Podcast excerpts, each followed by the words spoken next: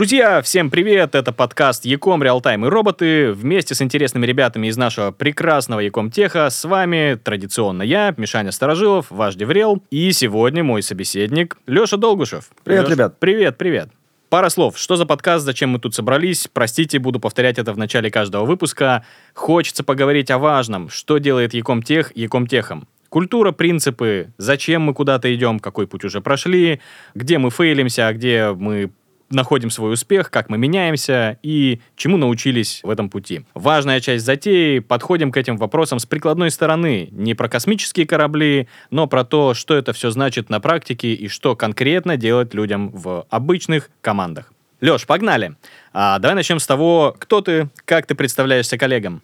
Слушай, тут забавная штука, потому что у меня нет какого-то дефолтного питча, что я подхожу к людям и начинаю говорить, что я вот то-то, то-то. Обычно, как я представляю, люди видят это со стороны, что вдруг откуда-то материализуется Алексей и такой, нет времени объяснять, срочно нужен твой доклад, все, время пошло на минуты, бросай все, и побежали выступать там на площадке на 2000 человек. Вот, ну и в зависимости от контекста, какой-то призыв к действию, он здесь может по-разному звучать. Если что-то такое статистически часто повторяющееся, то распространенная штука это когда мы с ребятами начинаем про что-то говорить, то я такой, ну, окей, давай мы попробуем эту техническую штуку внятно сформулировать. Попробуем ее покрутить так, чтобы она правильно прозвучала в ушах тех людей, которые будут это слушать. Ну и если уж совсем какими-то диковинными экзотическими фразами бросаться, я иногда людям упоминаю, что я деврелом занимаюсь. Но тут опять зависит от обстоятельств, потому что грузить людей, незнакомые их, им терминологией, и они такие, о, господи, вместо того, чтобы обсуждать то, зачем мы здесь собрались, сейчас нужно сначала погуглить, что такое деврел, не всегда имеет смысл это делать. В общем, как-то так. Окей, вы не ошиблись, ребята. Сейчас э, в студии два Деврела. Это нормально. Нас на самом деле даже больше, целая в футболках команда. даже одинаковых, да.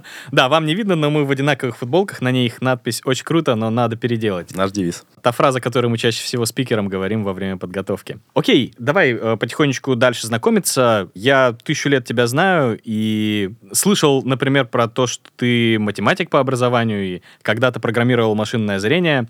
Расскажи, пожалуйста, про прошлое свое. Чем занимался вообще? Как пришел в Деврел? Как пришел в наш замечательный тех? Ой, слушай, вот ты копнул глубоко, да, во времена мамонтов. Действительно было когда-то такое, когда я э, учился на математика, программировал машинное зрение. Это был последний раз в жизни, когда я программировал, понял, что не мое.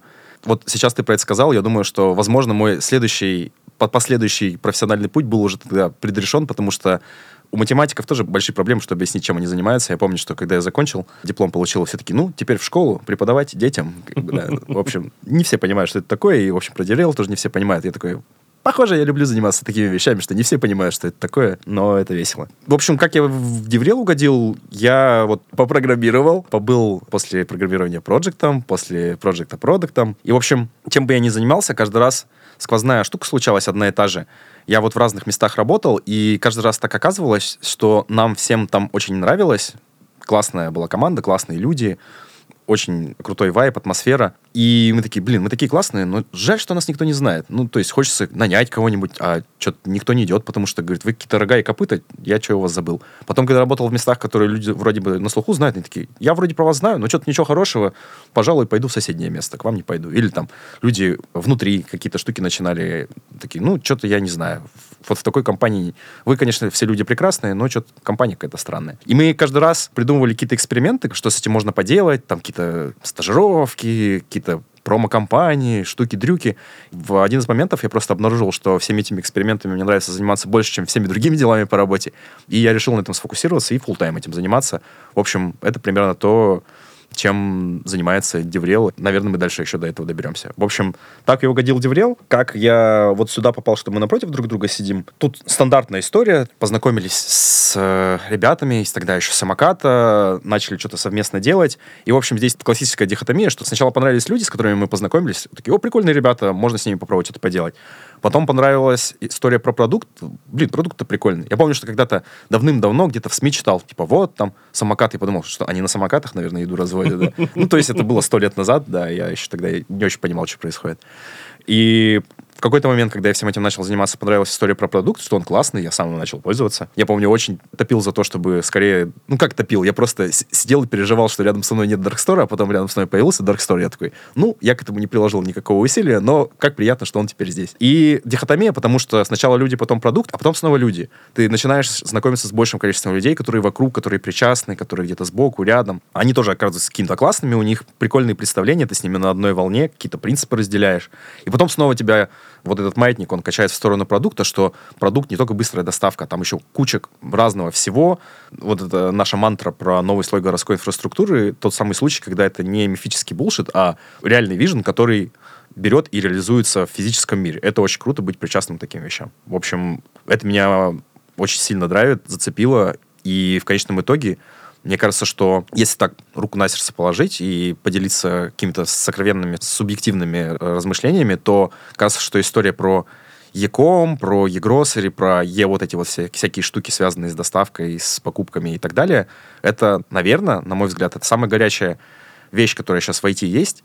И есть просто такие эпохи, да, когда была эпоха соцсетей, там, эпоха финтеха, самые клевые компании, самые клевые задачи и, вообще прорывы случались именно в этой области. Мне кажется, что сейчас вот в Якоме, прямо сейчас, вот в настоящий момент это происходит, что прям меняется потребительская модель. Люди по-другому начинают жить, по-другому начинают покупать, по-другому выстраивать свое поведение. Там, не знаю, не забиваешь холодильник раз в две недели, куда-то съездил, с тележкой походил между рядов три часа, а просто чистишь зубы такой, творога что-то охота на завтрак, заказываешь, тебе привезли. Круто же. Очень круто. Я, как человек, который вчера ездил в Ашан, скажу, что... Минутка антирекламной интеграции, да? Да-да-да. Не хочется такого повторять. Вот по возможности избегайте ездить в Ашан. Пользуйтесь, пожалуйста, правильными сервисами для доставки еды и не только. Окей, давай э, дальше двигаться поговорим э, про что такое DevRel вообще. Я примерно представляю, что это такое. Давай. Слава богу, да. Спасибо тебе, что ты есть в природе, тот человек, который представляет, что такое DevRel. Да, давай расскажем всем ребятам, что же мы такие за люди-то.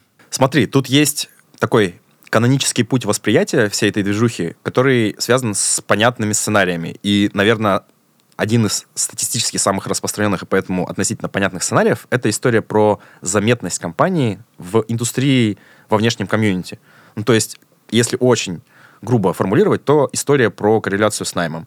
Ну, то есть, окей, вот есть мы, есть наша команда, ребята пилят всякие прикольные штуки, и в какой-то момент такие, нам нужны еще ребята, которые будут пилить всякие прикольные штуки, мы идем во внешний мир, говорим, ребята, приходите. А они такие, ну, мы про вас ничего не знаем. Опять вот эта вот классическая история, краеугольный камень. И мы такие, окей, а вот смотрите, что мы умеем делать. Вот наша экспертиза, вот мы чем можем быть вам полезны, вот что мы уже умеем, вот чему вы можете научиться, если придете к нам. И вот всякие такие вещи. И они такие, о, прикольно, классно. И люди у вас классные. Я вот слышал вашего спикера на конференции, топово все рассказывает. Видно, что человек эксперт, потом в кулуарах пообщались. И это на самом деле повторяющийся паттерн, немного забегая вперед. Регулярно HR приходят, когда мы вот обратную связь собираем, там очень классный специалист, которого не могли нанять, пришел к нам, потому что услышал кого-то из наших ребят на мероприятии, пообщался, такой, блин, а вы, оказывается, классные, присоединюсь, пожалуй, к команде. История про найм, она такая на поверхности, потому что в целом она выглядит такой, что, окей, вот мы пошли о себе чего-то рассказали, сделали какую-то коммуникацию, и люди это услышали, и потом когда к ним прилетает наш call to action, что давайте присоединяйтесь к команде или расскажите кому-нибудь в качестве референса, что вот есть такая возможность к нам присоединиться, они такие, ну окей, откликнулись, мы повышаем конверсию вот этого отклика на наш call to action корыстный. Но потом, если пристально вглядеться, мы такие, окей, мы о себе всяческое рассказали, красивый внешний мир, люди пришли, и вот они стали у нас работать. И, вообще-то говоря, на этом же история не заканчивается. Нам важно, чтобы люди как минимум оставались. Я очень не люблю это слово удержание, но оно существует. Больше мне нравится это формулировать как retention, в том смысле, что вот в терминологии product management retention — это когда пользователи к тебе возвращаются. И наш retention — это когда наши коллеги по команде, ребята, они перепокупают наш офер присоединиться к компании. То есть вот он проработал там полгода, год, не знаю сколько, и этот человек принимает для себя решение, окей, я снова покупаю эту компанию себе как место работы и продолжу здесь работать, делать всякие разные прикольные штуки. Ну, то есть для того, чтобы это произошло, нам тоже нужно ребятам всякого разного рассказать. Не, не продающие вещи, а связанные непосредственно с их профессией уже.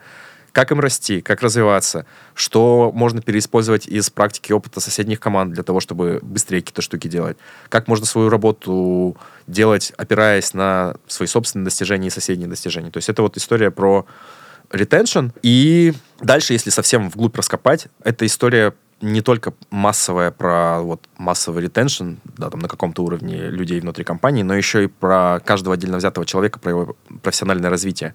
Это не совсем то, что мы такие, ну, мы пойдем сейчас ко всем нашим коллегам и составим им индивидуальный план развития. Нет, боже упаси, этим занимаются там лиды, HR, кто угодно. Здесь история про то, что как двигаться дальше в своей профессии за счет того, что ты являешься внутри как инженер частью инженерного комьюнити. Чтобы это комьюнити, оно поддерживало тебя, чтобы ты хотел туда контрибьютить, чтобы оно давало полезное что-то тебе.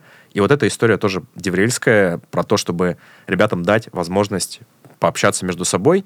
Главный затык здесь, главная проблема, что вот это общение — это не тот навык, который люди из инженерной команды регулярно практикуют. То есть, ну, там, ты пишешь код, там, занимаешься тестированием, нагрузочным тестированием, девопсными штуками дальше через запятую, аналитикой.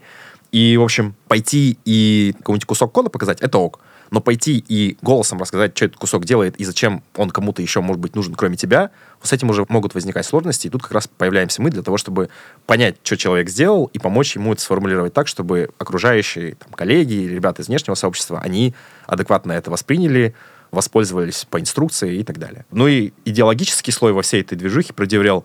Мне очень нравится, что по большому счету мы способствуем тому, чтобы знания о том, что люди сделали по работе, они были децентрализованы. То есть мы помогаем сделать так, чтобы экспертов, которые делятся вокруг себя разными полезными штуками, их было много, они разные. То есть когда-то там знания были централизованы, там была банда четырех, нужно было прочитать те книжки, сходить на одну главную конференцию единственную, чтобы кого-то послушать. А сейчас мы делаем так, что экспертом может стать любой, и вокруг него вот эта аудитория появляется, его команды, соседние команды, их департаменты, там, что-то, что-то, сообщества, которые могут послушать, чего сделал этот человек, могут ему что-то рассказать. И в некотором смысле это, ну, похоже на топологию самокатовскую про дарксторы, что раньше ты ездил в Ашан, это там централизованное место, где ты закупаешься продуктами. А сейчас размазано там один даркстор на сколько там квадратных километров, на 5, не помню. И получается, что от каждого места, где хранятся вот эти штуки, которые тебе нужны, до тебя довольно малое расстояние. Также и со знаниями, что до вот этого эксперта, который может с тобой поделиться чем-то полезным, что тебе в работе пригодится, довольно малое расстояние. Это не какой-нибудь недостижимый там гуру, который выступает раз в пять лет на конференции, а это вот твой коллега, или ты для кого-то можешь стать экспертом. Это очень крутая история. Мне кажется, здесь некий глобальный тренд, что вообще сейчас в мире происходит, вот эта история про децентрализацию всего. В каком-то грубом приближении можно сказать, что DevRel, он тоже про это. Помочь появиться вот этим локальным экспертам, которые вокруг себя будут свой опыт распространять. Слушай, кажется, максимально много и максимально детально все про это рассказал. Тут все супер понятно.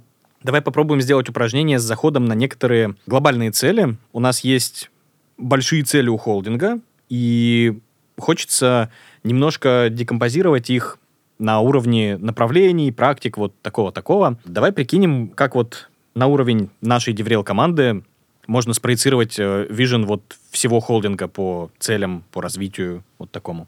Тут есть, наверное, две основные категории целей.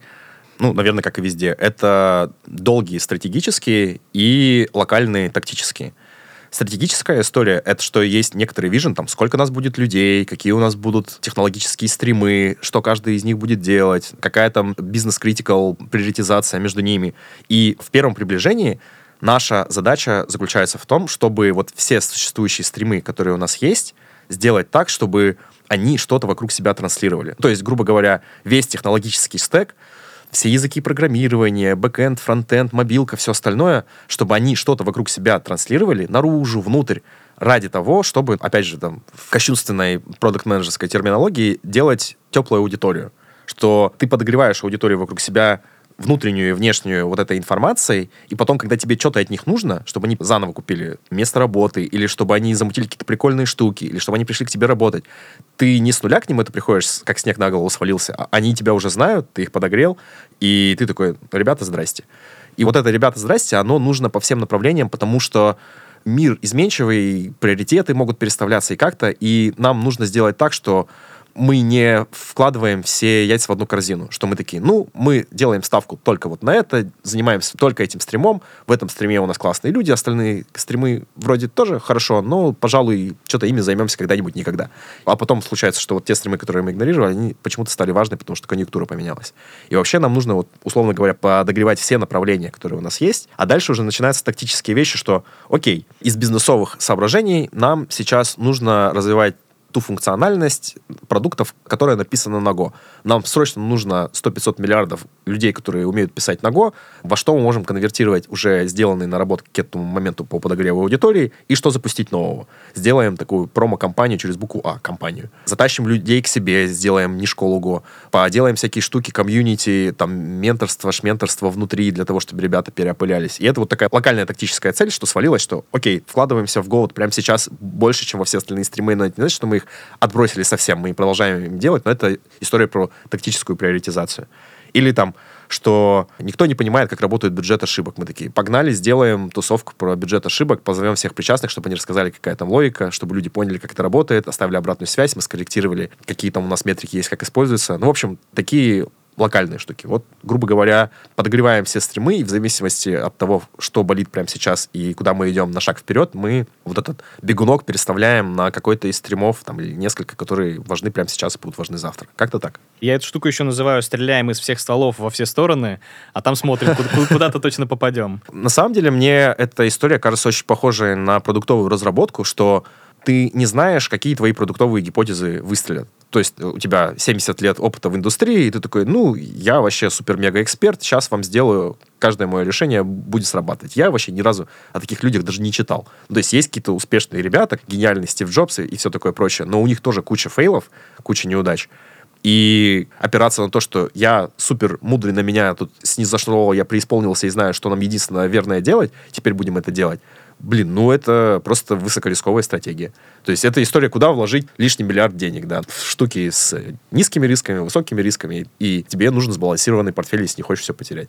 Все, прям э, по методичке продуктовой э, все абсолютно. Хорошо, давай переходить тогда от уровня про что и зачем к уровню как. Давай поговорим про то, как мы это все делаем. Вот мы расширяем какую-то воронку, делаем э, очень много движений вокруг того, чтобы люди про нас знали, пытаемся придумать какую-то стратегию, что про нас должны знать, что нам выгодно. Давай поговорим про то, как конкретно мы это делаем, через какие действия. Тут сейчас перед глазами этот чувак такой, ну, у нас была какая-то тактика, и вы ее придерживались, да. Смотри, тут как раз все еще сильно субъективно становится в этот момент, когда мы на уровень как спускаемся, потому что, ну, как бы верхнеуровневые цели, они все между собой повязаны, там, несмотря на возможность разных интерпретаций. А как именно мы этого добьемся, это вот мы кучкой своей собрались такие, ну, попробуем сделать вот так, просто между собой договорились. И тут как раз вот вступает, что нет какого-то канонического подхода, что так же, как и в продуктах, да, то есть кто-то делает ставку на то, на все. И вот тоже мы делаем некоторую ставку в Девреле, как именно мы будем это реализовывать. И чисто эмпирически мы к этому моменту пришли к тому, что та модель, на которую мы опираемся, она в самом своем центре имеет внутренние метапы вот внутри компании, внутри разных частей компании, внутри команд, метапы, когда ребята собрались, что-то друг другу рассказывают про работу. Это краеугольный камень вообще всей движухи, потому что это, ну, в некотором смысле верхний уровень той самой воронки э, возможного, прости господи, контента, который мы дальше будем транслировать внутри, снаружи и так далее. Как это работает? Что вот у нас есть тусовки внутри, где ребята собрались, что-то про работу э, друг другу рассказывают, что-то из этого, но не все, не сто процентов, мы можем взять для того, чтобы переиспользовать наружу, превратить во внешний доклад. Ну, то есть, там, не знаю, у нас 100 человек что-то друг другу рассказали, 70 из них потенциально такие, ну, наверное, я когда-нибудь был бы не против, чтобы поделиться с внешним сообществом э, этими историями. Окей. Из этих 70 35 готовы прямо сейчас в том смысле, что у остальных отпуска, релизы, пожары, собака заболела.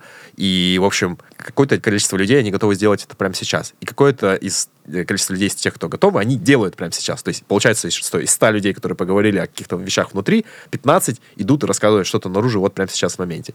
И фишка в том, что вот эти 15, они бы могли появиться и другими способами. Ну, то есть мы могли бы просто методом полного перебора пойти по всей компании и сказать, ребят, кто хочет выступить на конференции, все бы отказались, мы бы их заставили, использовали административный ресурс, пошли, выступили, все бы выгорели, устали, перессорились, режим героического подвига, мероприятие прошло, мы такие, фуф, и они такие, фуф, ну, приходите в следующий раз через год. Раньше я не готов это повторить, приключение. Вот чтобы такого не происходило, мы формируем таким образом базу, да, что у нас есть ребята, которым привычно общаться с кем-то на профессиональные темы, они практикуют этот навык, регулярно рассказывают что-то, регулярно слушают что-то, они тренируют свою нейросеточку, которая отвечает за то, а как вообще, какие паттерны этого повествования есть, потому что они слышали 100 таких метапов и примерно представляют, когда в следующий раз сами пойдут это делать, как это им сделать.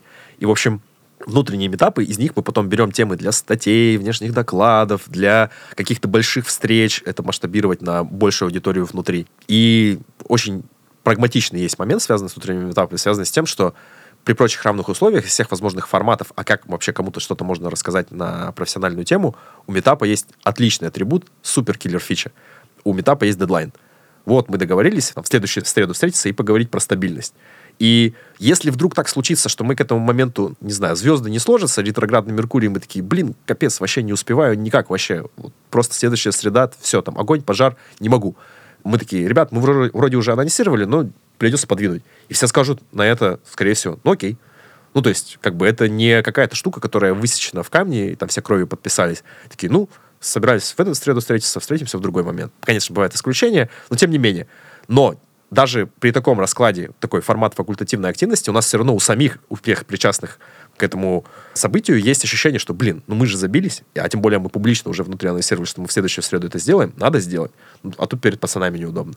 И поэтому у метапов есть дедлайны, значит, они с какой-то ненулевой конверсией случаются, и все. Ну, то есть есть привязка ко времени, когда они должны произойти. Значит, у нас появляется элемент планирования, что у нас есть N метапов в работе, M из них случатся в таком-то обозримом будущем. Столько-то процентов из этого можем превратить во внешние истории, столько-то в внутренние и так далее. Ну, то есть у нас появляется точка приложения усилий с точки зрения метрик, количественных показателей и так далее. А там еще обратную связь нужно собирать, чтобы качество оценить, и там вообще глубоко начинает раскручиваться.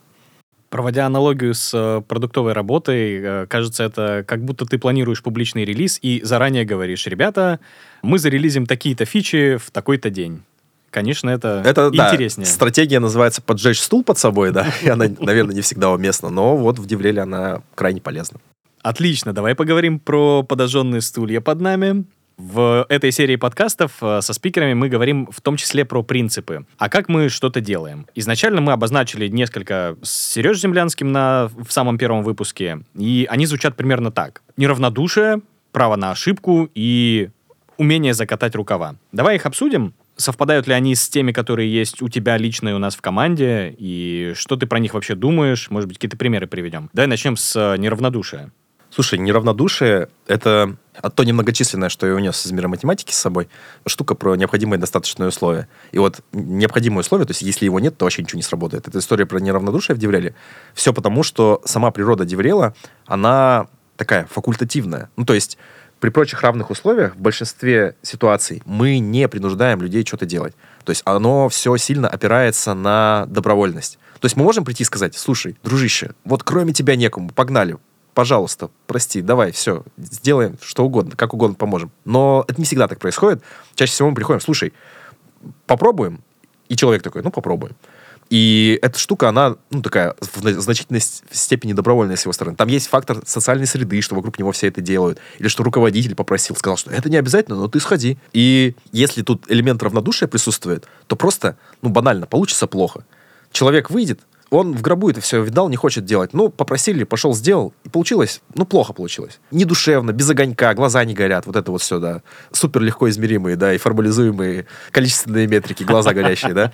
И, в общем, неравнодушие, оно здесь супер важно, и мы, как деврелы, самое лучшее, наверное, что можем сделать, это своим собственным неравнодушием поделиться. То есть, когда люди видят, что тебе не плевать, ты можешь внятно, там, или невнятно как-нибудь, хоть как-то объяснить, почему тебе не плевать и зачем все это нужно сделать, какую пользу получит человек лично, ты лично, все вокруг тебя окружающая компания, это как раз приводит к тому, что ты своим неравнодушием поделился, возможно, ты чуть-чуть добавил неравнодушие, там, сколько-то уровень повысился у твоего собеседника, которого ты пытаешься во всякие эти авантюры втянуть, и вот он пошел и что-то сделал.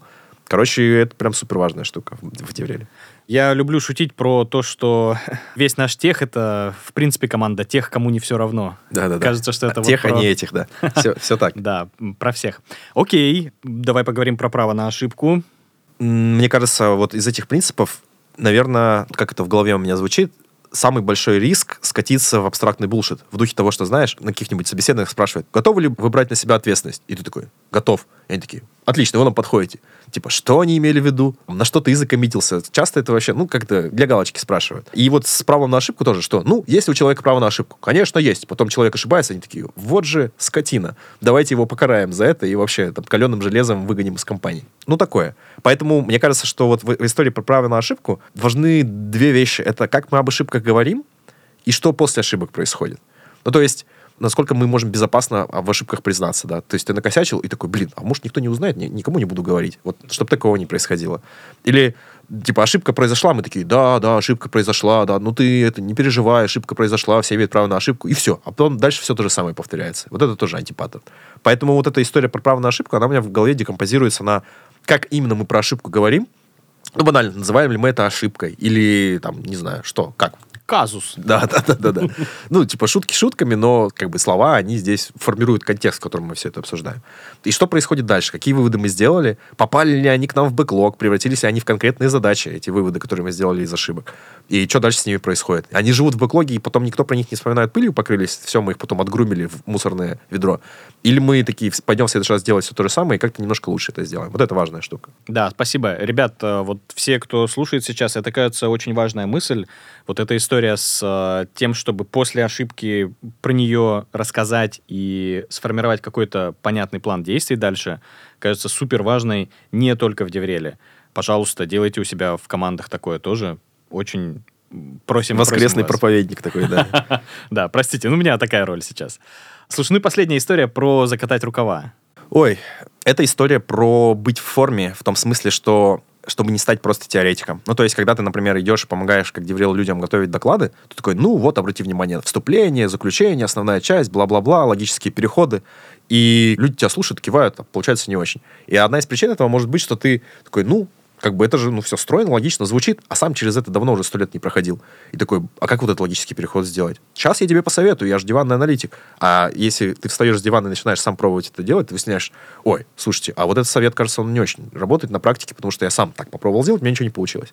Поэтому для деврелов критически важно быть сапожниками сапогами, и там помогаешь с текстами самому писать, помогаешь с докладами самому делать доклады, помогаешь с ивентами ходить на ивенты, чтобы как зритель на них смотреть, чтобы как участник с разных сторон и так далее, не только как организатор. Поэтому это супер критичная штука. Если ты это не практикуешь, ты просто зафейлишься.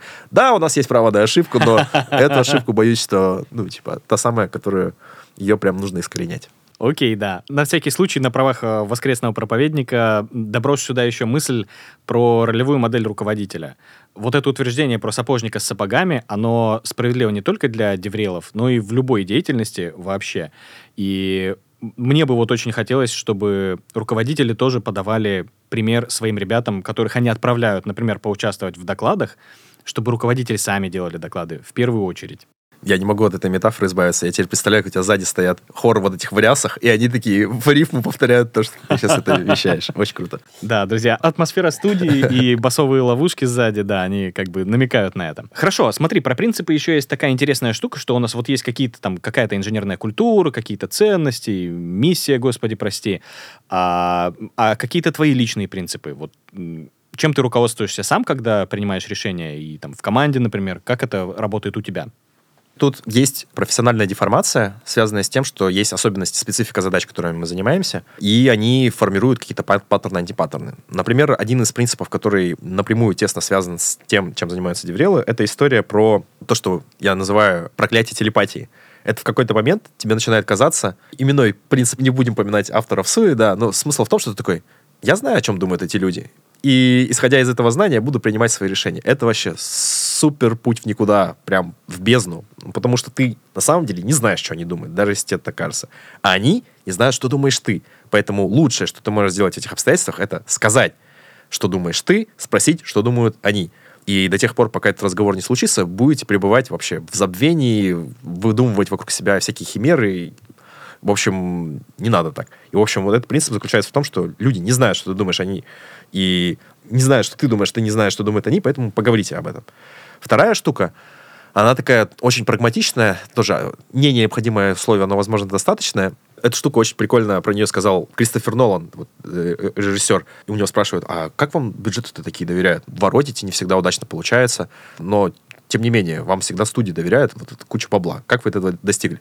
Он такой, ну вы знаете, в самом начале своей карьеры, когда я там делал свои первые студийные фильмы, э, меня спросили, сколько времени надо? Я такой, ну, год. А денег сколько надо? Ну, вот столько на миллионов. А потом я пошел и сделал быстрее за меньший бюджет. Они такие, прекрасный человек, давайте доверим ему.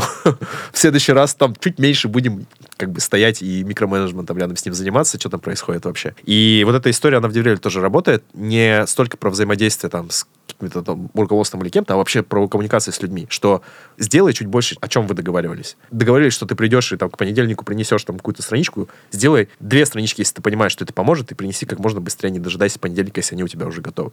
То есть это история, то, что по-английски называется beyond expectations. То есть у людей есть какие-то ожидания, ты делаешь больше, чем эти ожидания, и в следующий раз, возможно, работать с ними, там, с авторами, с коллегами, с э, кем угодно, контрагентами, она будет чуть более гладкой за счет того, что они больше тебе доверяют. Это не история, сейчас я подготовлю почву, а потом жутко их обману. Это история про то, что, ну, потом я это конвертирую, что не им только от меня что-то нужно, а мне тоже что-то от них нужно, и потом мне будет проще про это договариваться. Ну, еще это good карма. Все так, все так, да. В следующей жизни родишься не улиткой, да, а, не знаю, воскресным проповедником. А, еще в Девреле сроки очень большое значение имеют. Ну, то есть, очень большой человеческий фактор, что-то идет не по плану, собака съела домашнее задание, что-то изменилось, и, в общем, сроки важны, и сроки бывают, что срывается, поэтому очень важно про это тоже предупреждать. Что не было такого, что ты продолбался и такой, ну, ушел в закат, короче.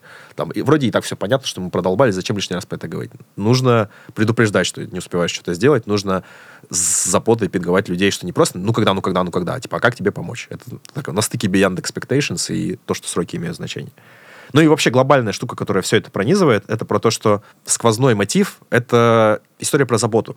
То есть в конечном итоге мы способствуем тому, чтобы люди чаще практиковали навык думать о других людях, похожих на них. Ну, то есть, там, что разработчики думали о разработчиках, чтобы там, тестировщики о тестировщиках. Не в духе того, что, ну, не принести ли им чаю, а в духе того, что, окей, там, я им рассказал что-то, пригодилось ли им это, то, что они рассказывают, пригождается ли мне это, и, в общем, как я еще могу что-то такое им принести, чтобы им было полезно, а что они могут полезного мне принести. И, в общем, это по-разному можно называть. Может быть, это там продуктовый mindset, у инженеров, но как бы у меня в голове эта история про заботу. И чтобы она была возможна, тебе нужно самому вокруг себя этот пример подавать просто своим поведением, что пытаешься людей подтолкнуть к тому, чтобы они заботились друг о друге, позаботься ты тоже о ком-нибудь.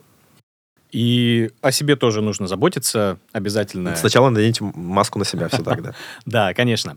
Слушай, я как человек, который видит наш бэклог и знает, сколько у нас задач примерно в неделю, в день и в час в секунду, насколько быстро они меняются, хочу задать тебе вопрос, как ты справляешься с а, проблемой масштаба. То есть у нас много задач коммуникации, информации, каких-то коммитментов. Как в этих условиях опережать ожидания, а, это вопрос. Может, у тебя какие-то ритуалы есть? Что ты посоветуешь? У меня есть некоторая тактика, я ее придерживаюсь. Моя система работы там, с личными задачами, с э, какими угодно задачами рабочими. На самом деле это нет никакой разницы, то есть это просто все задачи.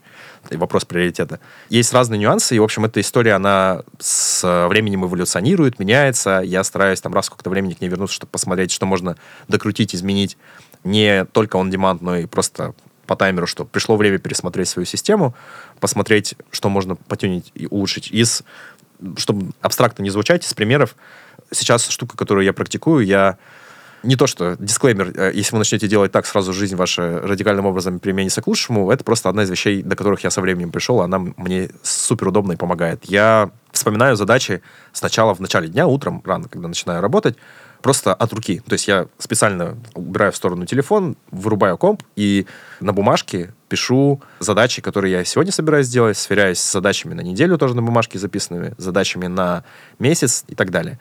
И эта штука, она не бэклог в классическом смысле, там, не замена бэклога. Это история про возможность вытащить гвозди из головы. Ну, то есть я вспоминаю, окей, а что меня волнует прямо сейчас — я это вытаскиваю, и дальше я запрыгиваю в бэклог там в таск-трекере, запрыгиваю всякие коммитменты в календаре и так далее, и так далее. И я не дублирую все то, что есть на бумажке в бэклог, а из бэклога на бумажку, но в начале дня я это из себя вытащил, оно не висит надо мной, как э, топор в какой-то момент свалится на голову, а дальше я это вижу перед глазами, я могу это распихать по нужным местам, чтобы дальше с этим работать. И, в общем, эта история я ее когда-то подсмотрел у одного из людей вокруг и думал, господи, что за сумасшедший человек в 21 веке на бумажке что-то пишет. А как бы оказалось, что за этим довольно прикольная история с точки зрения вот этой возможности разгрузить голову и загрузить ее тем, что важно прямо сейчас, сфокусироваться. Чтобы вот этот фокус стал возможным, нужно обеспечить условия. Сначала надеть маску на себя, а потом уже заниматься тем, что вокруг тебя происходит. Угу. Фокус и забота. Хорошо, давай перейдем к следующему блоку про штуки, которые я называю «что?».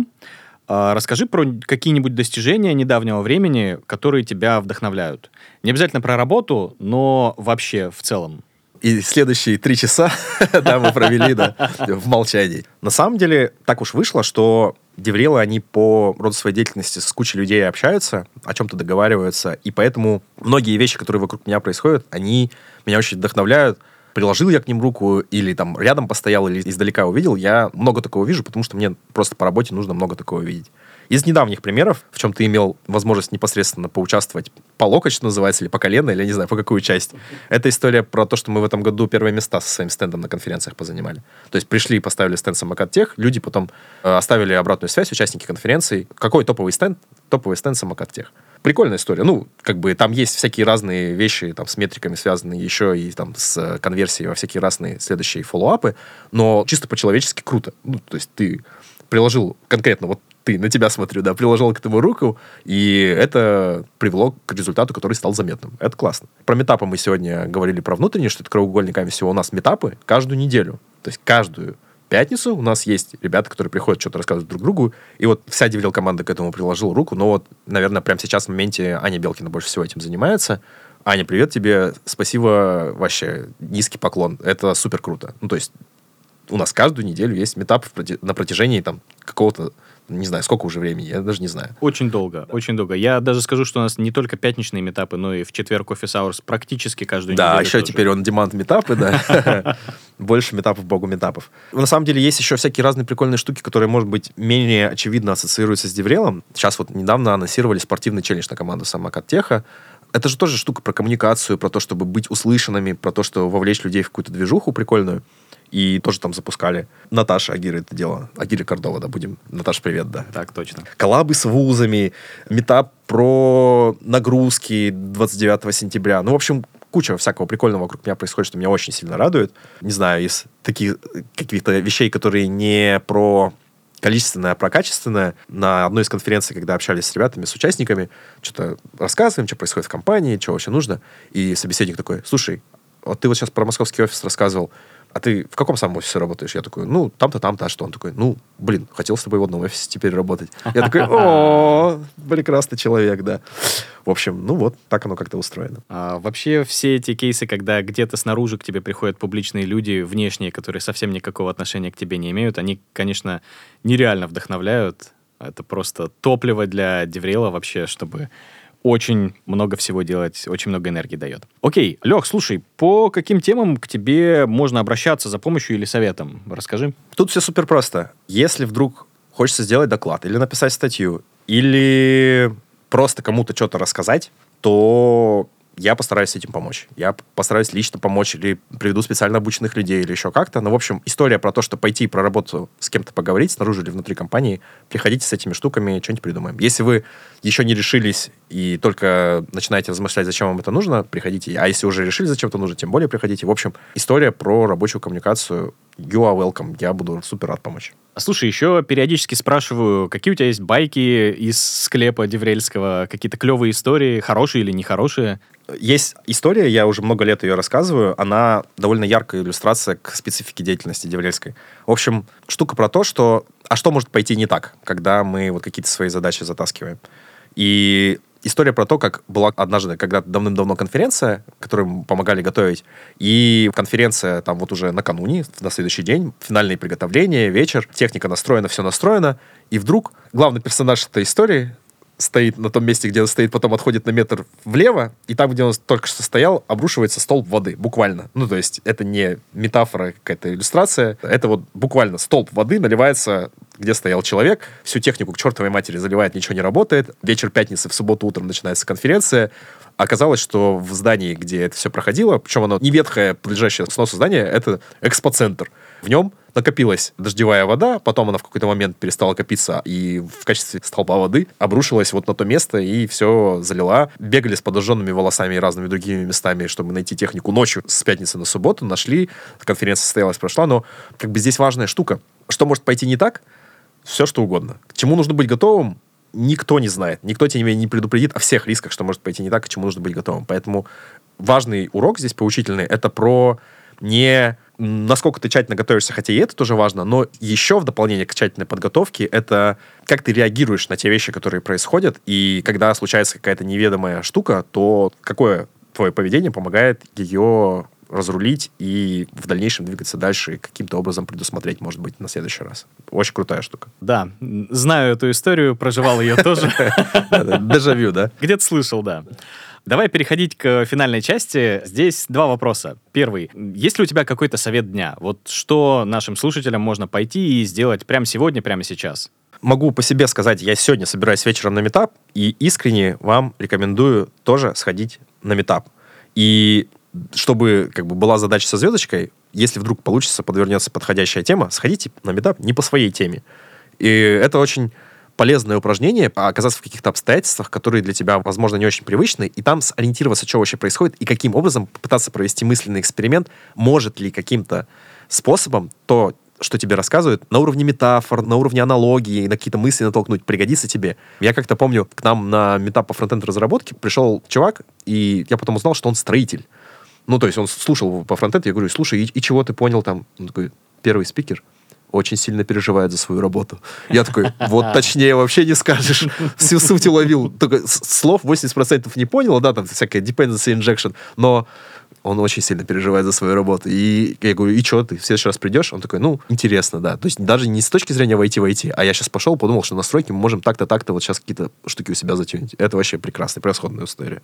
Окей, э, это штука про поиск вдохновения, кажется, и про некую зарядку от других людей э, в том числе. Класс. Лех, последний вопрос. Кого позвал бы побыть спикером вот такого подкаста в следующий раз? Кого хотел бы послушать? Тут мне самому чисто по-человечески было бы жутко любопытно послушать, чего Валя Чащин расскажет. Совершенно прекрасный человек, крутой инженер и рок-музыкант, совершенно неотделимые две его сущности. И мне кажется, человек, причастный к тому, чтобы практика горазработки в компании была именно такой, какой она есть, чтобы она дальше развивалась и процветала.